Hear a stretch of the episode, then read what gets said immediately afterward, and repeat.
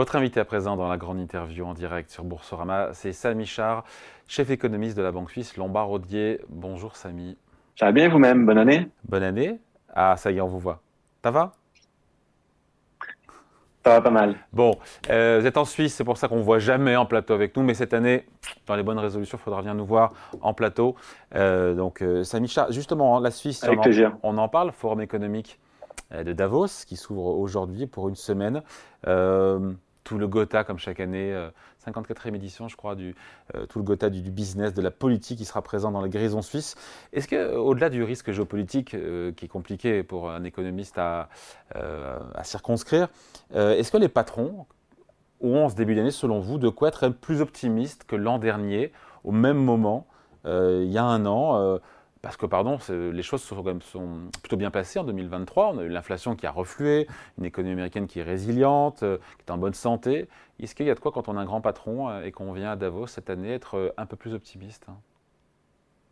Oui, je partage ce, point de vue. le sentiment, c'est que progressivement, on revient à une forme de, normalité. Alors je sais que c'est peut-être pas le sentiment euh, de, tout un chacun, mais on vient de vivre trois années complètement anormales sur le plan économique. On a eu une grande pandémie, on a eu la guerre en Ukraine, on a eu le choc de prix des matières premières, on a eu l'inflation, on a eu les banques centrales qui ont dû très brutalement appuyer sur le frein et, monter les taux. Et je dis pas qu'on va euh, gommer ces trois années, mais petit à petit, on retrouve euh, une forme de normalité. La croissance, certes, très modéré, mais enfin une inflation qui revient euh, vers euh, des choses qu'on a déjà vues par, euh, par le passé, les banques centrales qui vont peut-être pouvoir baisser un petit peu les taux. Donc, sans que ce soit un environnement très flamboyant, on a quand même le sentiment qu'on met de côté un petit peu ces trois années anormales et on revient à une forme de, de rythme de croisière qui est peut-être pas très enthousiasmant, mais enfin euh, qui, euh, qui permet de revenir à, à, quelque chose de plus usuel sur les marchés de l'emploi, sur l'inflation, sur la croissance, Donc, y a pas de raison sur les taux, et ça c'est plutôt positif. Donc il n'y a pas de raison en ce début d'année d'être pessimiste spécialement sur l'économie cette année? Le, le, Les fondamentaux sont, sont, je dirais, acceptables, sans être très enthousiasmants. Mais évidemment, il y a des risques, et vous l'avez évoqué au, début de votre question, qui pourraient remettre en cause le fait qu'on revienne à la normale sur un, certain nombre d'éléments.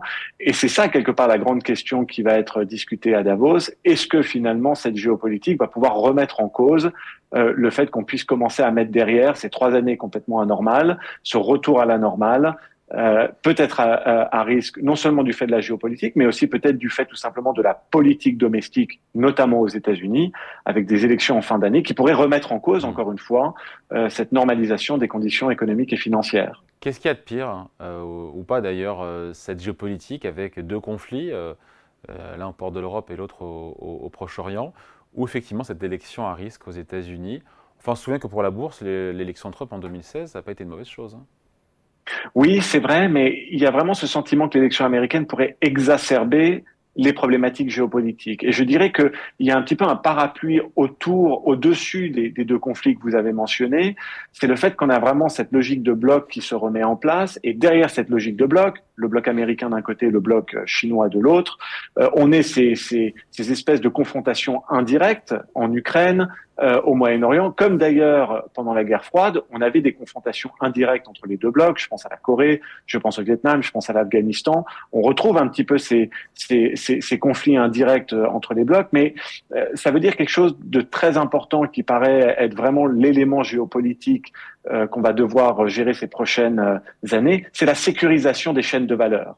Derrière, les blocs cherchent à se dérisquer, c'est un peu le terme à la mode, l'un de l'autre, moins dépendre l'un de l'autre, et on voit bien que ce soit euh, dans les euh, euh, dans les dans les transports commerciaux, que ce soit dans les chaînes de valeur, dans les chaînes de production, dans les flux de capitaux, il y a cette grande volonté de ne plus dépendre l'un de l'autre, de se dérisquer l'un de l'autre, de se de trouver des alternatives euh, entre, les, entre les deux blocs. Et c'est ça qui est vraiment l'élément marquant. Euh, le commerce mondial, les flux d'investissement euh, sont en train de, de, de, changer parce que le monde change et parce que les deux blocs sont de plus en plus euh, euh, ont une relation de plus en plus difficile l'un avec l'autre. Et ça, c'est un élément important. Évidemment, l'élection américaine va venir exacerber ou non cette réalité des sécurisations des chaînes de valeur. C'est quoi pour vous, Saint-Michel, le plus gros risque que vous avez identifié cette année pour à la fois l'économie et les marchés financiers? En tant que gérant d'actifs pour notre clientèle, ça peut paraître paradoxal, mais je pense que le plus gros risque a encore à faire avec les taux d'intérêt.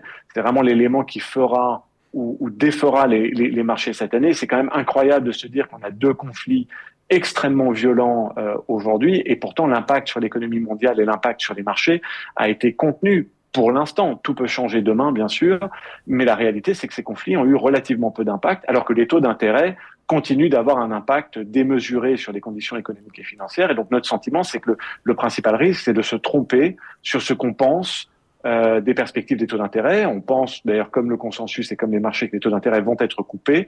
Mais si on se retrouve dans un environnement où les banques centrales sont contrariées dans leur volonté de couper les taux, ça, ça pourrait vraiment avoir un impact très négatif sur, sur les marchés, sur l'économie. Mais pour ça, il faudrait qu'on ait une mauvaise surprise sur l'inflation euh, cette année. C'est possible pour vous qu'on ait une mauvaise surprise? Euh, on a compris que l'inflation restera euh, des boussoles, la boussole, encore une fois, des, marchés. Mais est-ce que, parce qu'on comprend bien que toute mauvaise surprise sur l'inflation viendrait remettre en cause justement ces baisses de taux tant attendues et déjà pricées euh, par les marchés financiers? Je dirais que le risque est, assez contenu. Tout ce qu'on voit aujourd'hui indique que l'inflation devrait continuer de, se normaliser. Bien sûr, ça ne veut pas dire qu'on va retrouver les prix de 2019 ou de 2020, mais ça veut dire que ces prix vont arrêter d'augmenter euh, c'est maigre consolation, mais ça veut quand même dire que la détérioration du pouvoir d'achat euh, devrait maintenant euh, s'arrêter et, se stabiliser. Et c'est vrai que lorsqu'on regarde les dynamiques de croissance, la réalité des marchés de l'emploi aujourd'hui et de la croissance salariale, et aussi les dynamiques de prix, donc l'inflation elle-même, tout va dans la bonne direction et petit à petit, on retrouve une inflation, donc une croissance des prix euh, autour de, de 2%. On n'y est pas encore complètement, mais on, on s'en approche. Donc il faudrait vraiment une très grande surprise, voire un autre choc externe pour qu'on se retrouve dans une situation où l'inflation rebondisse et euh, les banques centrales ne soient pas en mesure de couper les taux. Un dernier point, David, on peut imaginer plutôt après 2024, en 2025, si Trump est élu euh, et qui impose des politiques migratoires très très restrictives, on peut imaginer que les pénuries au niveau des marchés du travail reviennent. Et ça, ça pourrait être un facteur d'inflation, peut-être en 2025-2026. Mais pour 2024, en tout cas, la tendance est quand même bien engagée vers une normalisation. Hmm. Après, c'est intéressant parce que je lisais un bout d'interview de Philippe Lane, qui est le, chef économiste de la BCE ce week-end. Il nous dit la BCE aura d'ici juin des données clés pour décider d'une première baisse de taux, tout en ajoutant une aube trompeuse et un recalibrage trop rapide, on comprend le petit commentaire de la BCE, peuvent être autodestructeurs. Vous comprenez quoi, vous, entre les lignes? C'est à dire au marché, on se calme, il n'y aura rien avant le mois de juin, quoi. Oui, l'idée, c'est d'éviter l'assouplissement des conditions financières trop rapides. Vous l'avez mentionné voit sur les taux longs. dans votre Exactement, vous l'avez mentionné dans votre interview précédente, les taux longs ont déjà beaucoup baissé, les actions ont beaucoup monté, et donc il y a ce sentiment, il y a, il y a ce risque quelque part euh, l'assouplissement de ces conditions financières joue contre euh, la tentative de la Banque centrale européenne de, de limiter l'inflation. Mon sentiment, c'est qu'il s'inquiète beaucoup euh, pour quelque chose qui euh, euh, nécessite peut-être moins d'inquiétude. Je suis plus inquiet du ralentissement de la croissance européenne, notamment en Allemagne. et donc mon sentiment, c'est que la BCE sera dans une bonne position pour couper les taux plutôt plus tôt que, que, que, plus tard. Je crois que les, les, risques, à mon avis, à ce niveau-là, sont, sont, asymétriques.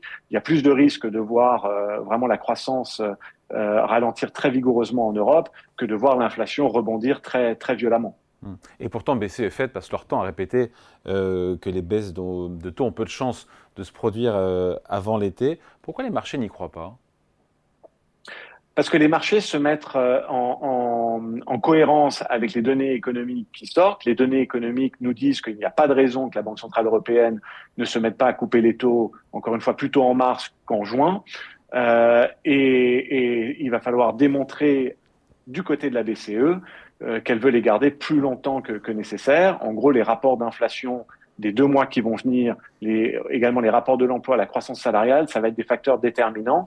Mais la réalité, c'est que le rythme de ces derniers mois donne plus d'eau crédit au marché. Si l'inflation continue de se normaliser à ce rythme-là, on sera à 2% euh, bien avant l'été, et donc la BCE sera dans une situation de baisser les taux bien avant l'été. Ce que fait le marché, c'est simplement regarder ce qui vient de se passer.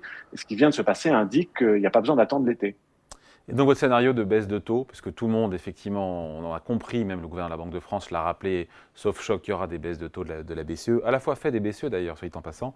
Votre scénario à vous, parce qu'il y a plein de trucs qui, euh, il y a plein de scénarios différents qui, fleurissent, je sais plus, c'est... Euh, je crois que c'est Pimco qui dit en gros, mais ce n'est pas les seuls, hein, euh, plus tard mais plus fort en termes de, baisse de taux. C'est-à-dire qu'elles arriveraient plus tard dans l'année, mais elles seraient plus massives, non pas par, par coût de 25 points de base, mais par coût de carrément 50 centimes, 50 points de base.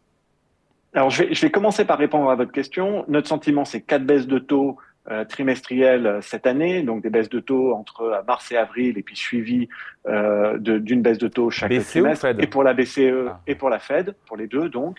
Euh, donc 100 points de base de baisse de taux cette année pour les, deux principales banques centrales. Et je dirais que c'est un débat génial. Moi, j'adore. On, on, discute toute la journée de quand est-ce que les banques centrales vont baisser les taux et combien cette année. Mais objectivement, c'est pas un, un, débat qui est très très important pour la courbe des taux. À partir du moment où les banques centrales baissent les taux, ne serait-ce qu'une fois, le marché il va directement s'ancrer sur la destination ou jusqu'où est-ce que les banques centrales cherchent à baisser les taux, non pas cette année, mais euh, dans les trimestres et années à venir. Et le sentiment, c'est que les banques centrales veulent devenir un peu plus neutres dans leur impact sur l'économie. Ça veut dire des taux probablement autour de 3,5 aux États-Unis, autour de 2 en Europe euh, et probablement encore plus bas euh, en Suisse. Et c'est cet ancrage-là qui compte finalement pour la courbe de taux. C'est pas combien de baisses cette année, c'est jusqu'où les banques centrales comptent baisser les taux. Et il nous semble que le point neutre est une, une bonne destination, c'est-à-dire le point qui n'accélère ni euh, ne freine l'économie. On ne sait pas très bien quel est ce point pour être complètement franc, mais il nous semble qu'il serait euh, mm. euh, certainement autour de, de, de, des zones que j'ai évoquées juste avant, 3,5 aux US, 2 en Europe. Ça nous paraît ça être l'ancrage important dans ce débat sur les taux. Le timing n'est pas le plus important, vous me dites, mais en même temps tout le monde s'excite sur, sur, le calendrier. Moi je suis prêt à vous prendre le pari que sur la BCE, ça ne sera pas au mois de mars. Vous m'avez dit mars pour la BCE. Hum. Moi je vous fais un resto là-dessus. Allez, un resto, et puis comme ça, ça m'obligera à venir à Paris et à être en plateau une prochaine fois, ce sera avec grand plaisir. Avant de se quitter, juste, je pose la question à chaque fois à nos invités. Votre seule et unique certitude en ce début d'année, quelle est-elle? Euh, Que les banques centrales vont couper les taux parce que euh, l'inflation prend quand même une meilleure direction et, et que les, les, risques me semblent asymétriques euh, à ce niveau-là. Donc des baisses de taux, on en est sûr. Combien? Il y a peut-être débat. Allez, merci beaucoup. Samy Char, donc chef économiste de la Banque Suisse Lombard-Odier, invité à la grande interview en direct sur Boursorama. Merci, merci Samy, à bientôt et bonne année encore. Également. Salut.